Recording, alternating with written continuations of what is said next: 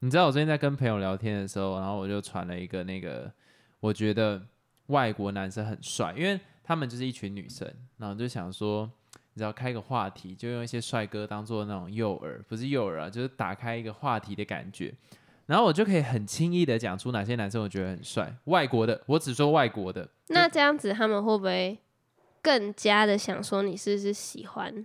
男生嘛，好，那不是重点。那个我我等下可以再补充。可是反正我的脑中第一个跳出来想的就是，哎，蛮多很帅的男生。比方说那个谁啊，哎，我们都觉得很帅的那个提摩西夏勒美，就是演那个以你的名字呼唤我，超级没默契烂透。然后还有第二个就是那个 Ryan Gosling，就是越来越爱你。然后还有那个银翼杀手二零四九，哎，对，我们等下可以聊一下银翼杀手二零四九，你看完的感想。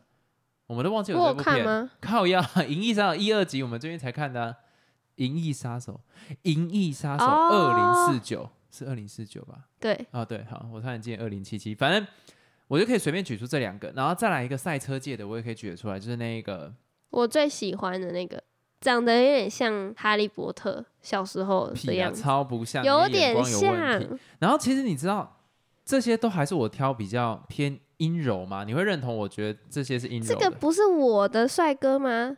你不觉得这些男生都是比较偏阴柔型的？像是那个提摩西，这个就很阴柔嘛。然后他又很瘦。然后像 Ryan Gosling，其实也是有一点阴柔。没有 Ryan Gosling，我觉得他跟他们两个的类型是不太一样。可是我觉得他是纯粹的帅。可是我觉得不好看啊。你你眼光有问题啊。然后最后一个那个赛车那个，我觉得也是偏阴柔型的吧。虽然他很壮，可是他也是阴柔型的，对不对？就是那种对啊，就有点犹豫犹豫，然后有点柔和的感觉。对，然后我就真的觉得说，哎，外国男生，哎，你等下刚刚讲什么？我刚刚讲的事情是你这三位男生，其中有两位是我说很帅，你才觉得很帅的。你为了讲这句话 打断我，有点生气。然后你看哦，我这些选的都是那一种偏阴柔型，这在我的定义里面。可是你要很哈扣的那一种，我也都选得出来。比方说那个 Hugh Jackman，就是那个金刚狼，你应该知道是谁吧？修杰克曼他要演什么？你看过啊？他把一个怪人困住，然后一直要问他的女儿到底在哪里。那一部片，可是完全忘掉那部片名叫什么？他跟那个杰森·格伦霍，杰森·格伦霍我也觉得是帅，就是那个警察那部片你还记得吧？我知道你讲那个就是演记者那个啊，对，独家新闻那个，就这两个也是我觉得很帅。我不行哎。没有，那个我觉得杰森·格伦霍他的眼神会让你觉得 sick sick，就是有一点点。其实我觉得你讲的杰森·葛伦霍还是跟你刚刚讲的有可能是杰森·葛霍伦，没关系，反正就是跟你刚刚前面讲那个什么 Ryan Gosling，我觉得是同一个类型的。Gosling 啊，好呀，我觉得完全不一样。很多人会说他们有点像，可是光是眼神就不对。Ryan Gosling 也是完全的帅，他是纯然的帅，他的眼神就带着一种自信。可是杰森·葛伦霍，你会觉得他有一点点 psychopath 的那种感觉，你就觉得他很适合演那种很疯癫的角色。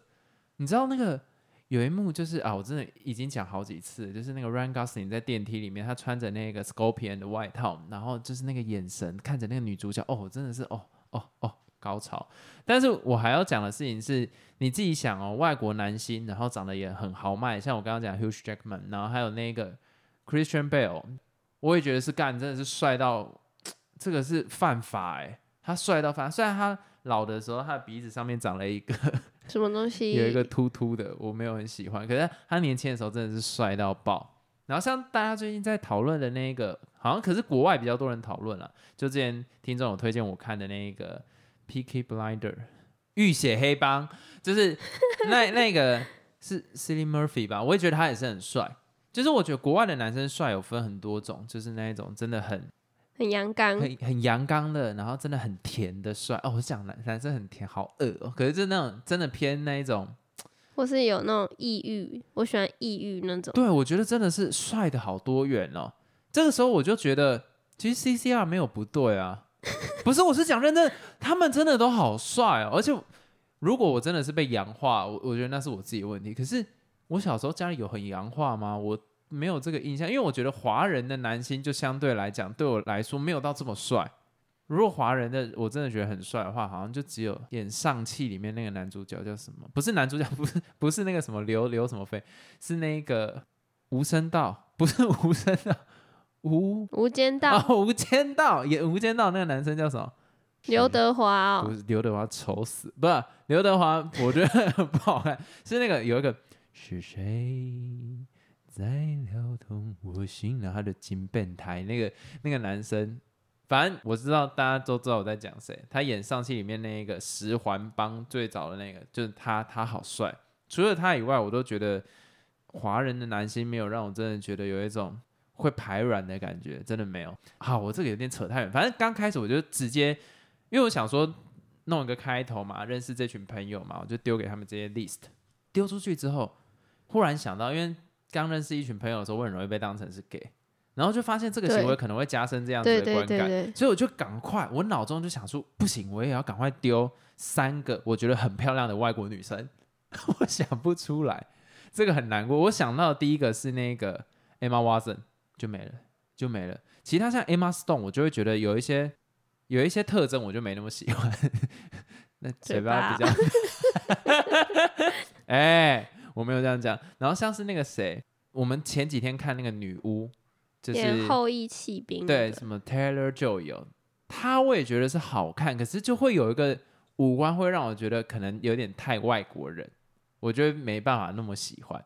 我以前有曾经很迷一个女生，就是那个演穿着 Prada 的恶魔里面那个女生安海瑟薇，我觉得她超漂亮。可是就他们过了一个临界点哦，就会老的非常快，所以我就真的觉得说，嗯，国外男生真的真的很优。所以在我心里面，我觉得如果你要找男性的伴侣，就应该要找外国男生；那如果你想要找女性的伴侣，就应该要找华人。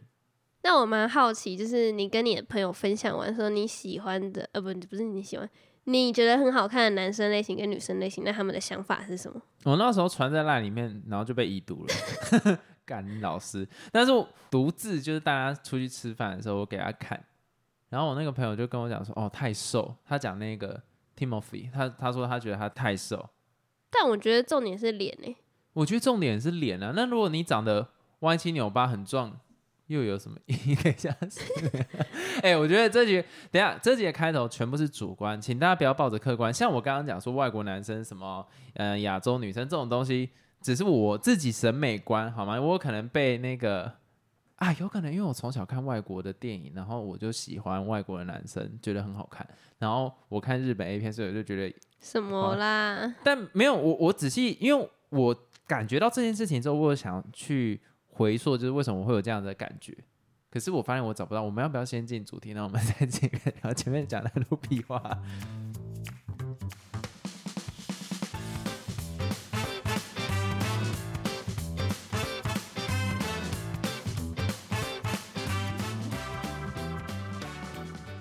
Hello，大家好，我是老陈。有我 Golden。那回到刚刚来讲哈，就是以上刚刚前面那一段全部都是主观的感受。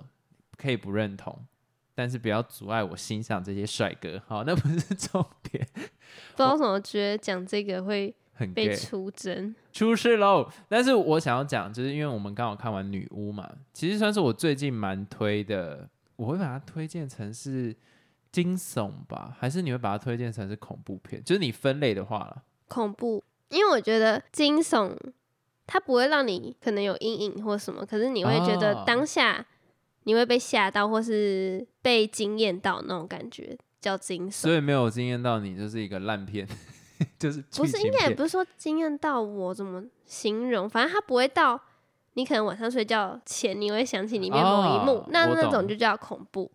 在我心里面，我现在想到惊悚片，第一个会跳出脑袋的是那个《七宗罪》，那个男生演子弹列车叫什么？布莱德比特。哦，对，布莱德比特跟那个 Kevin Spacey，还有那个 Morgan Freeman。的七宗罪，好，我相信这样讲大家都知道哪一部。我觉得那就是典型的惊悚。可是恐怖的话，我就会觉得说，通常会有一些 jump scare，或者是那一种那种很可怕。但是为什么我会想要把女巫，就是那个 Taylor Joy 拍的那一部，把它归类在恐怖片呢？因为其实很多的。观众看完之后都觉得这部片到底在冲他笑，因为他们抱持着看恐怖片的心态去看。可是我还是会把它归类成恐怖片，是因为它的气氛的营造，它会让人家觉得毛骨悚然的那种感觉，真的是打从心里面。你会觉得随时下一幕都会有 jump scare，可是实际上都没有。我觉得光是这一点就成功，它反转了一般恐怖片的感觉。可是很多观众在看恐怖片，他的期待就是 jump scare，或者是有一些很奇怪的画面，就是那种的，忽然有一个什么小孩在那个天花板上面爬，然后然后还有哒哒哒哒哒哒哒声音，他很很期待这种嘛，或者是开一个门这样，叽叽叽叽叽然后就忽然炸出来那样。他们看到的是，他们想看到的是这个，可是女巫不是。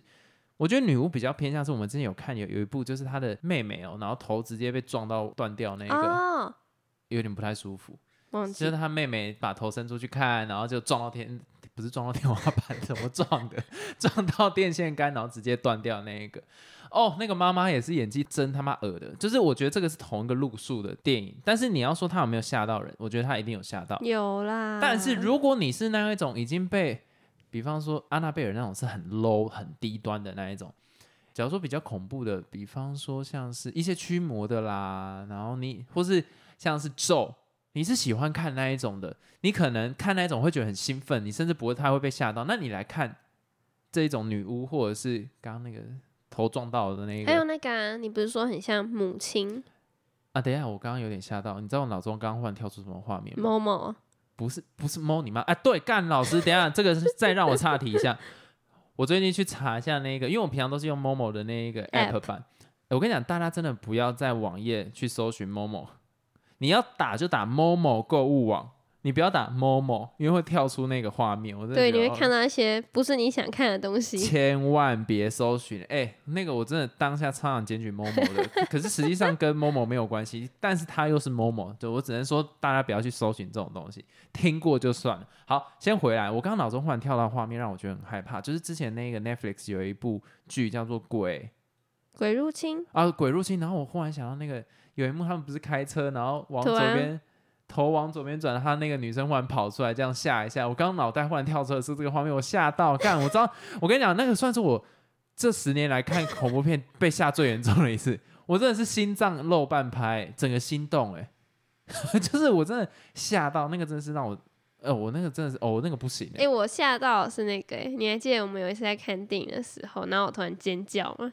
哦，半夜你你看到的那个那部叫做。夜行动物，对对对对对对对。哦，那里面就是刚好有一段，就是那个女主角在开始出现幻觉的时候，忽然看到那个子弹列车里面那个 Lemon，忽然从那个画面这样这样出来吓到，干我那个真的也是不行的。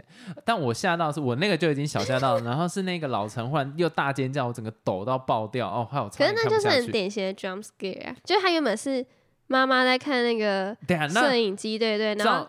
是绿色画面，对。然后他原本是在看那个 baby 还是什么，对对对对。突然有一个人脸冲出来，吓到哎。好，那我这样子讲，那夜行动物你觉得会算惊悚还是恐怖？我觉得它是惊悚，因为它只有那一下，没有把它当恐怖。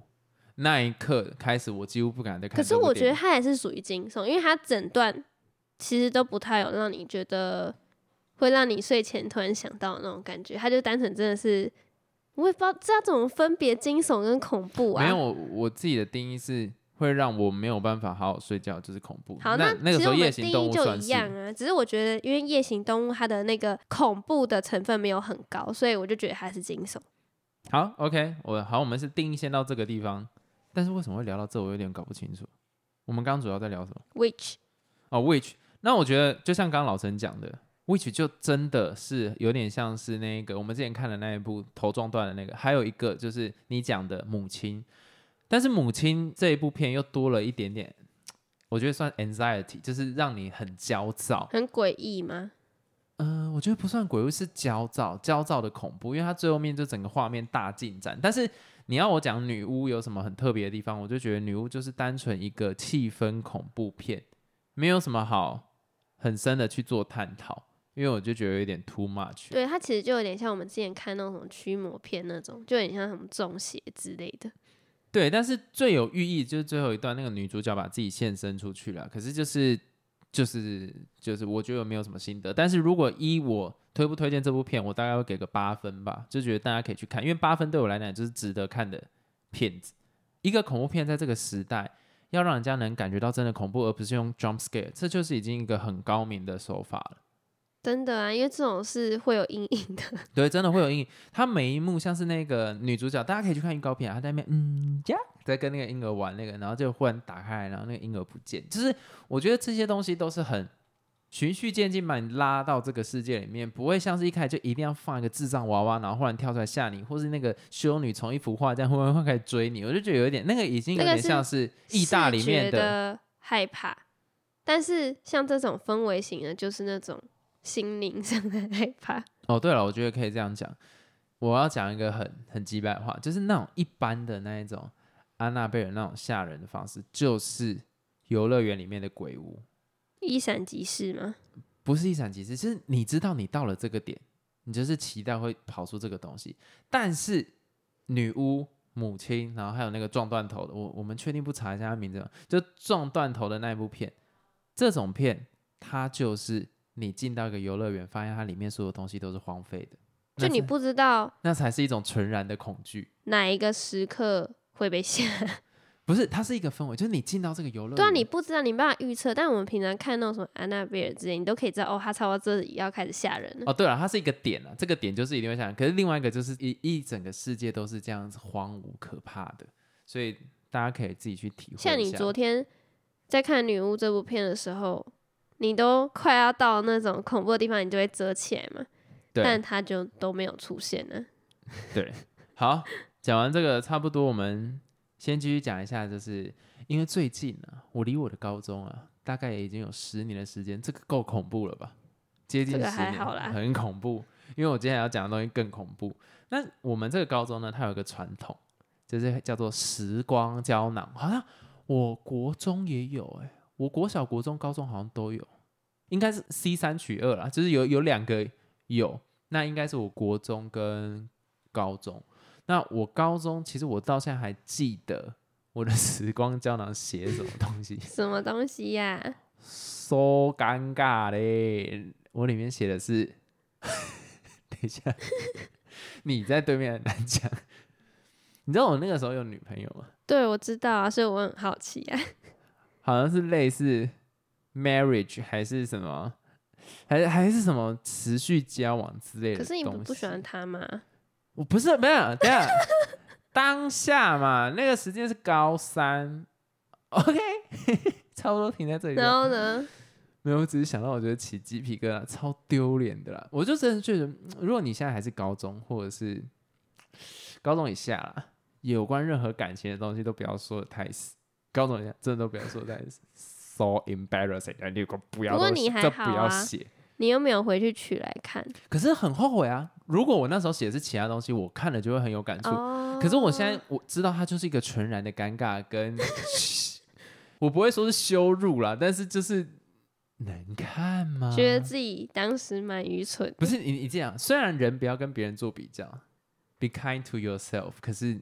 你想一下，当其他人打开就是 我先，你不要你不要想，我们都没有约好时间。好，现在是最最好的情况，就大家是各自回去拿各自。我希望我成为一名医生，我希望我买了房子，我希望我做到了什么事情，我希望我无愧我自己的心。打开，我要跟这任女友结婚，操他妈丢脸！哎，那你们那种时空胶囊是有放在树底下吗？还是？埋在哪里？我希望它放在树底下，不要挖出来。应该是找一片土，然后把它埋进去，之后再把这片土挖开来啦。还有树也太麻烦了吧，干那成本也太高了吧？哎，可是我都没有经历过这样，从来没有哎。所以我就觉得说，我都有这样子的经验，就很可惜，浪费在这种事。那你另外一个呢？你写什么？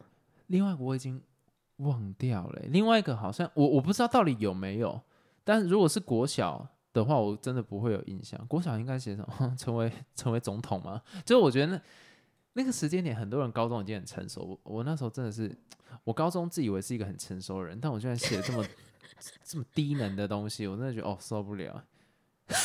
我现在想到，如果我真的这种不要脸的回去打开你自己看，我应该会很想掐死当初写这个到底写的心情是什么？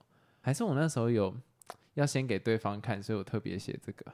不要这样牵拖，不要牵拖。好，反正我只是觉得说，大家都珍惜这个机会了。大学之后我就觉得可以写，毕竟你十八了嘛，现在十八都快要可以有投票权了，maybe。但是我觉得真的等自己成熟一点再写感情的东西，而且就像我讲的，以自己为重，好不好？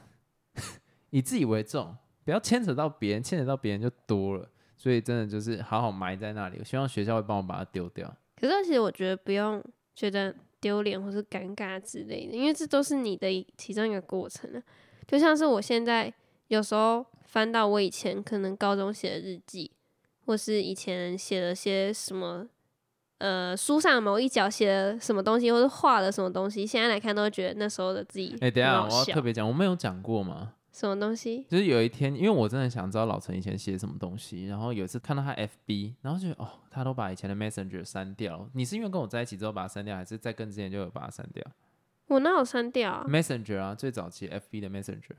哦，好像我很以前就删掉，因为我觉得实在太愚蠢，就像是我把国中的那些信纸都丢掉一样。OK OK OK，好，先停在这里。然后后来有一天，我就是在帮老陈整理账号吗？应该是吧。然后就看到他雅虎的账号，可是你知道以前的那个 FB 跟雅虎是有联动的，然后就看到他雅虎有很多 FB Messenger 的通知。哎，老陈不让我看呢，那时候就各种威胁，就说你如果看了我就怎样。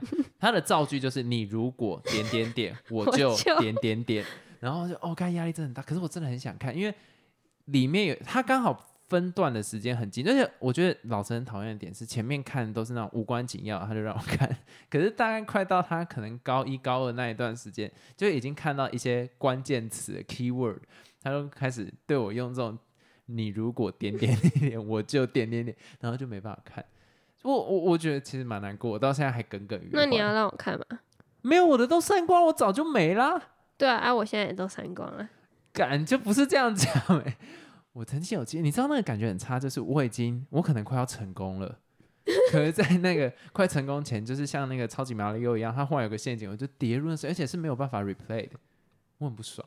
然后，赶快换下一个话题。哎，可是好，老实讲，我我蛮想讨论这个，就是对于你来讲，你当时为什么不想给我看？我觉得你那时候给的理由有可能是借口了，可是你那时候给的理由是完全。说服我大概百分之九十，我觉得你讲的还不错。好，完蛋了，应该是借口，因为你现在完全想不起来，你他妈的！我讲了什么？给你五秒，五。我觉得我的心情应该是是，就觉得你看了一定心情不好啊，因为哎呦，里面有我可能跟以前前任的对话，我觉得很尴尬，而且那是在我高一的时候，我觉得太尴尬了，不能接受。我你那时候讲的很有道理，因为你那个时候一定脑中急速转过各种剧本，那个瞬间就是奇异博士，你在想哪一个讲法会完全说服我你那时候想讲出来的，我真的觉得很棒。你就说，如果最终的结果是你会不开心，我不如现在就让你不开心。就是你看完之后，我这样讲，类似类 似，我怎么这么学问？没有，当然当然当然是我有帮你诠释，我没有，我有帮你诠释过，你没有讲的这么有条理，可是。你那时候讲的意思就是说，你看完最终就是会心情不好。那我现在干脆就不让你看，反正你这个心情不好，应该会比那个心情不好还 OK。还好。对，所以你知道，这个就跟职场上有个观念很重要，或是做任何事情的观念很重要，就是以终为始。我相信大家有进职场，一定听过这句话非常多次。你要以你最终会得到的结果来去做行动，你这样的目标才会明确，你的行动才会有一个指标。我觉得你那时候讲这句话很有道理，因为我很爱跟你讲这句话，然后。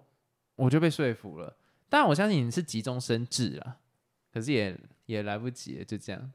他现在在摸脸，我不知道到底这是什么。骄傲的脸啊！刚刚讲到十年前的记忆嘛，那讲到记忆呢，我要来那个很硬的关联了。讲到记忆，我们就可以聊到一部电影，应该说两部电影。我刚刚前面有提过《银翼杀手》，我相信应该很多人没看过这部片，因为毕竟它的第一集算是很久以前，很久很久很久以前。是那个哈里逊福特演的。那最近有出了一部，也不是最近，好像五年前的吧，《银翼杀手二零四九》，就是那个 Ryan Gosling 演的。我跟你讲，如果你喜欢哲学的，一定要看。可是我他第一集我觉得没有这么好入手，就是入口。我觉得在看的过程中，连我都焦躁。就是我真的觉得有关科技的东西，你回去看就会觉得有一点焦躁，就是那种。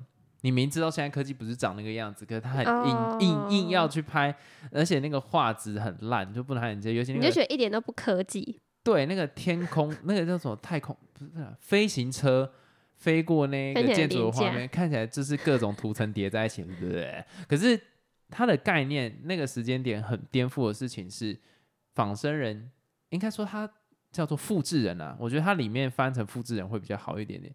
也是可以有人的情感，也是人类。我觉得他的这个概念讲的很好。但是第一集的时候，其实我没有太多感觉，因为基于当时的科技，我现在回去看，尤其我玩过很多类似游戏，像是那个底特律变人，它其实在讲的是 Android 仿生人，但是它跟《银翼杀手》有点不太一样，《银翼杀手》它是真的用人类的基因去做出来的复制人，那但是它有把身体的机能做强化。那底特律变人就是单纯他用那个我忘记是什么。很很重要一个材质，镍吗？还是啥小？就是弄出一个什么有蓝血的一个 Android，其实概念很相似，就是在讨论仿生，不管是仿生人或者是复制人，他们到底是不是一个有意识的生物？嗯，像第一集它主要设定的限制就是说，他们只能活四年，所以他们发挥成长到很足够的心智之前，他就会死掉。哦，对，所以。那时候我其实第一集我真的是看不太懂，尤其里面有一段那个女主不是女主角，就有一个女生，然后她去杀人的时候，她用后空翻那一幕，我真的想要把电影直接关掉，我真的是扛不住了。你还记得吗？他跟那个哈里逊福特在打的时候，他不是假装成是一个雕像，然后他们打来打去的时候，他有一个后空翻，哦哦，想起来想起来，那他一下要死了。到底想表达什么？看得好焦躁。但是我在最后面的时候，其实我我有感觉到这部片想表达的意思，就是那个复制人，他最后在讲说，他没有去把那个男主角杀掉，他反而救了他。那一幕就表示了，最终他还是有人性这件事情，他可以去做选择，而不是像他们想的，就是变种人怎么变变怎么，而不是像他们讲的，就是复制人一定就是，就不是像他们讲的复制人就是没有意识啊，或者没有办法自己做决定这样子的感觉了。嗯嗯。那第二集，它其实主要带的就是，我觉得还蛮酷，就是生小孩这件事情。复制人他们也有生育能力，那有了生育能力，他们跟人类的差别到底在哪里？对，而且我我其实这些都不是重点，我觉得这种电影只要让你在心中有埋下一句话就够了，你不要一直去探讨的很深。我以前很喜欢把电影解剖的，就是到很细然后，我好像每一块都要懂，直到有一部片我放弃。什么？天能？我。哎呦，你那个搞懂哈？什么伤啦？什么东西？你把那个搞懂，就是哦，咖喱娘，你好好看个电影。所以我觉得《天能》前面那个女主角她讲那句话，就是那个科学博士。科学博士到底什么烂烂形容词？反正就有一个研究科学的博士，好像也没有比较 好。他就有讲说，不要去搞懂它，去感受它，这样就好。我我我那一段话。让我后来在看很多科幻电影的时候，我把我的那个很苛求那个细节，或者是很刁的那种情绪放的比较低，我就去感觉这个导演他想要呈现出来想表达的东西是什么，但是不要让我感觉不到，只要有有让我感觉到他想要表达的东西，我就觉得就够了啊。对，第一集《银翼杀手》导演是那个 Riley Scott，跟那个异形的一样，所以会感觉很多类型是有有点叠在一起啊，但是他想表达的我有感觉到。第一集有点难，但是在最后我有感觉到。但第二集我就很明确的感受到，就是他在讲说，有一段我很喜欢，就是如果这一段记忆不是你的，那你到底是什么？你懂吗？我们的很多行为都是 based on，我们以前的记忆、经验的同整来做出这个行为。那如果以前的记忆不是你的，那你现在做的决定又是谁的？就是别人的。你知道？讨论这种东西最讨厌的人就是对面这一种无聊死想讲什么尬拎的，但是其实其实这这你这样你要这样讲也是对的。Fuck，反正就是《银翼杀手二零四九》最后的结局。如果大家想看，这边就先停掉。那如果你觉得这种电影其实真的引起不了你的兴趣，因为我跟你讲，很多人去看《银翼杀手》，尤其台湾的翻译会让人家觉得就是说什么啊，这是一个动作片。我跟你讲，完全不是，真的完全不是。他一点搭嘎都没有，可能有有关杀手的部分，大概就是叠个百分之二十到三十吧。啊，你知道有一部剧，它有一个很像是《银翼杀手》剧情，《爱死机器人》。你还记得有一段他们专门去杀那个年轻的 baby？没印象。好，没差。那一集我也有点忘掉。那一集就是我以前觉得很好看的那一集，就是它有重叠到。你如果很很懒得讨论这种哲学议题，你想听结果，你现在就可以继续听。反正最终那个男主角。他原本以为他就是那个复制人生下来那个孩子，但实际上他就是一个幌子。对啊，好可怜。因为真的被复制人生下来是一个是一个女生，把那个女生的记忆复制在这个男生身上，所以他一直以为他就是那个救世主。对，那你知道这个让人难过的点是什么？因为一直以来，那个男主角他就是一个复制人，那复制人就是遵守政府的规定，要你做什么就做什么。他第一次感觉到自我意识是来自于，就是说他知道他有可能就是那个 the one，他是那个 the one。可是实际上后来他碰到那个叛变的，就是他们打算要叛变的一群复制人的时候，那个老阿妈讲话很急白，只剩一个眼睛了，就跟他讲说：“你该不会以为你就是那个人吧？”哎，你你能想象，你如果这时候带到那个男主角心境，你你原本建立的世界，你原本建立好的意识，瞬间是崩塌的。对啊，因为你找到你人生的意义了，就是我们讲的 purpose。你你找到了，你以前都不知道，你以前就听从别人指令。你换人生有个目标，这个又被打回原形。对，马斯洛的那个需求最高的，你已经有了这个东西，忽然干你什么都不是哎，你原本是人类的棋子，你想哦，你原本是人类棋子，你忽然发现哦，原来我是这么有意义的，就忽然发现，看你也只是复制人的棋子，你等于是两边的棋子而已，所以他活得没有意义。可是这部电影为什么让我那么喜欢？就是因为女主角蛮正，好不是啊？就是她有一个。像是 Siri 那样的助手，或者你也可以讲说《云端情人》里面那个史嘉蕾·乔韩森那样子，就是一个 AI 助理，然后他跟他已经有一种类似恋爱的感觉，甚至可以讲说那个助理对他是有那种个人的情感的，不是像是那种助理对任何人都是。我听不懂你在说什么，类似这种，他是真的跟他有感情，然后还可以就是啊有互动啊抱抱啊，虽然会宕机，然后感觉很恐怖，但是至少是可以互动啊，然后是有爱的，然后你会因为他的失去然后心痛这样子。那个男主角知道他不是 The One 之后，可是他回去到他的城市，他忽然看到那个很大的电电子广告，就是那个助理的广告。那这助理广告就是那。那你可以把我买回家，你可以拥有我，你可以 fuck me 的那种感觉。可是实际上，他的助理跟他的互动已经进化到是很 personal，而且是感觉有意识的互相相爱。他就发现，其实连 AI 都可以选择自己要变成什么样子。他其实不用去管他原本的身份了，不管他是人类的棋子或者是呃复制人的棋子，他可以活出他自己的生命。所以他在最后面的时候决定牺牲自己。保护 Harrison Ford 就是第一集的那个男主角，然后让他可以看到他的女儿。嗯，然后那一个瞬间，这就是他最大的 purpose。我觉得这部片让我喜欢的点就在这里。当然，它结尾这个一整串的铺陈我都很喜欢。可是我最喜欢就是，如果这个记忆不是你的，那到底你接下来做的决定是谁的？当然不会是是别人的这么无聊的答案。可是就是我觉得大大家很值得讨论这个点，因为我们像我刚刚讲的。我想了那个十年前的那种什么胶囊啊，梦想胶囊这什么东西，我会不会其实我写的不是感情的东西，是我后来因为对这段感情有一些排斥的想法，所以我把它幻想成哦，你希望有一个好结局，但是也不是不是我的意思在讲说，搞不好我写的根本不是这种东西，是我后来因为跟他的感情生变，然后我把那段记忆丑化，所以我 base 到这一个记忆，所以我不会去打开来它。可是，如果是好的记忆，我就会打开它，所以记忆会影响你的所有的举动，那你也会主动去更改你的记忆，所以我就觉得这个东西很酷。因为我记得哪一个人讲过，就是你的记忆其实有很大一部分都是假的，就是你自己会把它美化成对你有利，或者是你比较不喜欢它，所以你就把它塑造成对你有害，所以你的一切行为都来自于你的记忆。我觉得这个点很酷，那也没有解法。时间久了，其实你也记不得，然后很难是最真实的原貌啊。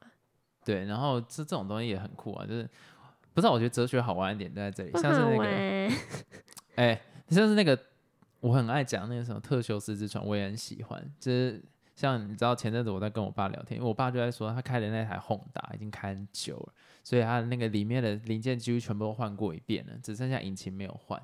然后说哇，这就是特修斯之船诶！如果它里面东西都换过的话，它还是你原本那一台车吗？你讲到这个，我就想到之前我们看的那一部动画。哪一部？有月球那个？太多了吧？谁知道？David。哦，那个普罗米修斯啊？不是吧？David 普罗米修斯啊？不是啦，靠背那哪叫 David 谁啦？David 跟那个啦，他在身上装了很多啊添加物，就是他还是原本他那个他吗？啊，对对对，你讲的那个 Cyberpunk 二零七七啦，他加了很多添加物，然后这些添加物上面其实都是会影响到他精神的。那他做的决定，我觉得这个有点，哎，他有因为上一个人的记忆改变。你讲的其实比较偏向是他游戏里面的内容，就游戏里面那个男主角叫 V，他不小心被插入一个晶片，然后那个晶片是银手强尼的，他的记忆不断在侵蚀 V 的记忆，然后我们在游戏的最后面就可以选择这个男主角要用。银翼杀手身份不是银翼杀，好难。就我们最后就可以选择 V 要以银手强尼的身份活下去，还是以 V 的意志活下去，还是就是 vanish 掉？我就觉得对，很像。所以你有没有发现，只要是 cyberpunk 的东西，都会讨论到这件事情，就是有关于意识跟记忆，然后还有你的 action 是什么？我就觉得哦，所以为什么这一个很多人喜欢？还有一部片也是，我觉得大家也可以去看。如果对这种话题有兴趣的话，就是那一个《攻壳机动队》，就是你你只要对这种 cyberpunk 啦有兴趣，你就可以去看这种东西。对，那我们这里差不多到这边，就是我真的觉得哦，这个世界是很很美妙的。可是哲学就是不要去寻找答案，你去享受它就好。如果会直接回答出哦，就别人的这种没关系，等一段时间再看。因为真的，我要必须讲。